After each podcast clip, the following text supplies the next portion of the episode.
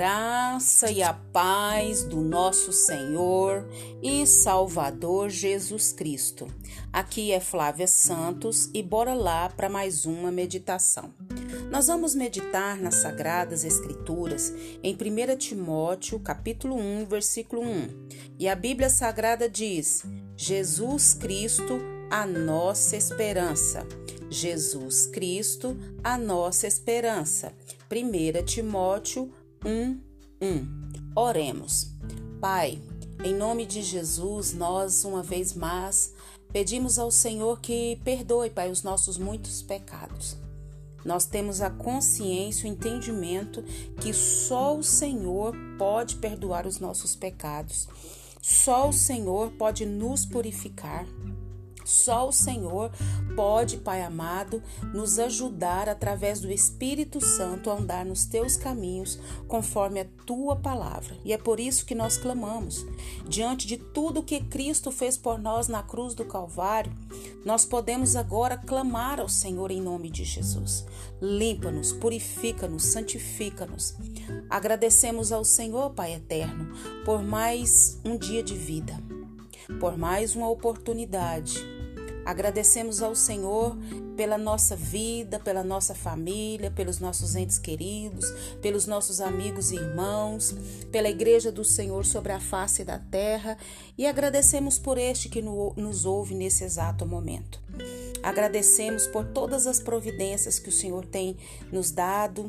Nós não temos palavras para agradecer.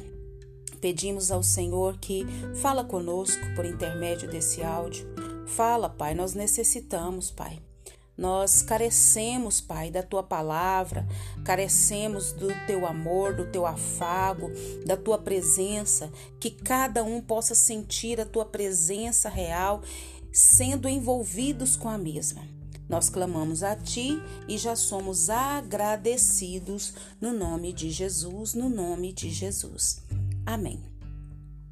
Nós Vamos falar nesse áudio de hoje sobre a esperança. Estou lendo aqui ah, o meu pão diário e eu quero compartilhar com você. E o tema né, dessa reflexão é esperança. E o texto que nós lemos fala sobre isso: Jesus Cristo, a nossa esperança. 1 Timóteo 1, 1. Nós estamos vivendo dias muito difíceis mas é muito difíceis mesmo. Dias de angústias, dias de tristeza, dias de dores, de incertezas, de medos, de aflições, de agonia. É, é crise na saúde, é crise no governo, é crise financeira, é crise, é crise, é crise, é guerra, é peste, é praga, é, é o custo de vida que está muito caro e pessoas morrendo, é, notícias terríveis, dias difíceis. Eu não sei você que me ouve, mas parece assim que a gente, a impressão que me dá, a sensação que eu tenho é como se a gente estivesse sendo espremidos ao ponto assim que parece que a gente vai perder até o ar.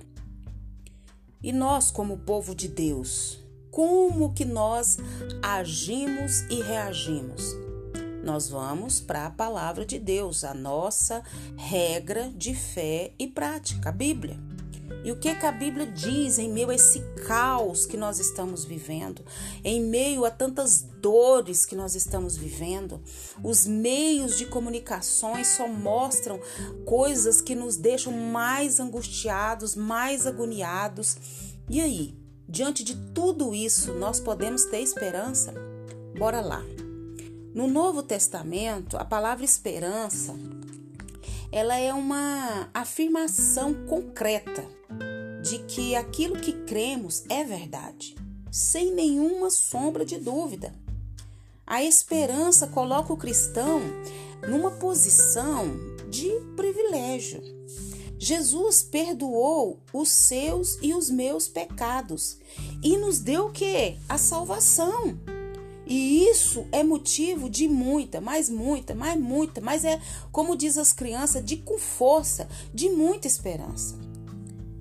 Descendo do Monte Sinai, após receber de Deus a lei para o seu povo, Moisés notou algo errado no acampamento. Desceu um pouco mais e viu uma grande imagem do bezerro de ouro. Moisés ficou indignado e lançou no chão as tábuas que Deus escrevera os dez mandamentos. Passou a noite falando com o Senhor. Na manhã seguinte, reuniu todo o povo e disse: Vocês cometeram um grande pecado, mas agora subirei ao Senhor e talvez possa oferecer propiciação pelo pecado de vocês está registrado lá em Êxodo 32, 30. Então, dirigiu uma oração muito comovente ao Senhor. Agora eu te rogo, perdoa-lhes o pecado. Se não, risca-me do teu livro que escreveste. Isso também está registrado lá em Êxodo 32, 31. E o Senhor, nosso Deus, perdoou o pecado do povo e preservou, abençoou e disse a Moisés: Vá, guie o povo ao lugar que lhe falei, e o meu anjo irá à sua frente. Êxodo 32, 34. Foi exatamente isso que Jesus veio fazer na vida de todos os pecadores que creram nele, que o aceitaram. Ele perdoou os seus pecados e em seguida põe dentro deles a verdadeira esperança de vida eterna. Oh, aleluia, glória a Deus. Você tem esperança de vida eterna? Tem? Há uma história na vida de Martim Lutero, o grande reformador. O demônio lhe teria aparecido e mostrado uma lista dos seus pecados. Depois de, o, depois de o demônio terminar de ler a lista, Lutero teria dito: Pense um pouco mais, talvez tenha se esquecido de algum outro pecado que eu cometi. O demônio pensou e, acrescentou outros pecados à lista. Lutero mais uma vez perguntou: Não há mais nenhum pecado? E o demônio disse: Não. Então agora você escreva sobre esta lista com tinta vermelha. O sangue de Jesus Cristo, seu Filho, nos purifica de todo pecado. 1 João 1,7. Oh, aleluia, glória a Deus! Como é maravilhoso a gente saber que o sangue de Jesus Cristo, Filho de Deus, nos purifica não de alguns pecados, mas de todos os pecados. Que grande maravilha! É ser perdoado, é ser abençoado, é ser agraciado pelo próprio Jesus. Saber que Jesus cuida de nós, saber que Jesus cuida da nossa família, que Jesus cuida de tudo que diz respeito à nossa vida, é ter essa certeza, essa confiança, essa esperança concreta e real que só o Espírito Santo pode produzir em nossos corações. Esperança é ter a certeza concreta e real que somos salvos e temos a vida eterna. Nós temos esperança, porque a nossa esperança jamais morre. Muitos dizem a esperança é a última que morre, mas nós que somos servos de Deus, a esperança nunca morre, porque a nossa esperança se chama Jesus Cristo de Nazaré. E que o Espírito Santo de Deus continue falando aos nossos corações. Pai, em nome de Jesus, nós não temos palavras, nós não temos adjetivos para expressar a nossa gratidão por essa esperança gloriosa que se chama Jesus Cristo de Nazaré, que purifica-nos de todos os nossos pecados. Muito obrigada por essa certeza, muito obrigada por essa esperança, muito obrigada porque o Senhor enviou Jesus para nos salvar das trevas para a sua gloriosa luz. E nós temos a certeza que ao fechar os nossos olhos aqui, nessa terra, nós vamos abrir na glória com o Senhor. Oh Deus, obrigada por mais essa oportunidade de falar do teu amor. Obrigada por essa vida que nos ouve que o Espírito do Senhor venha impactar essa vida que nos ouve juntamente com os seus.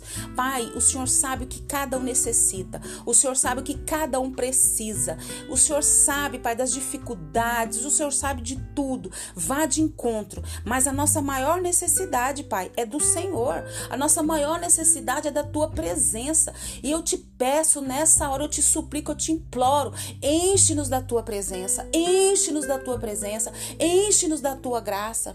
Ó oh, Senhor, e continua nos guardando dessa praga do coronavírus, de todas as pragas que estão sobre a terra, e a pior delas é o pecado, e o sangue de Jesus nos purifica de todos eles.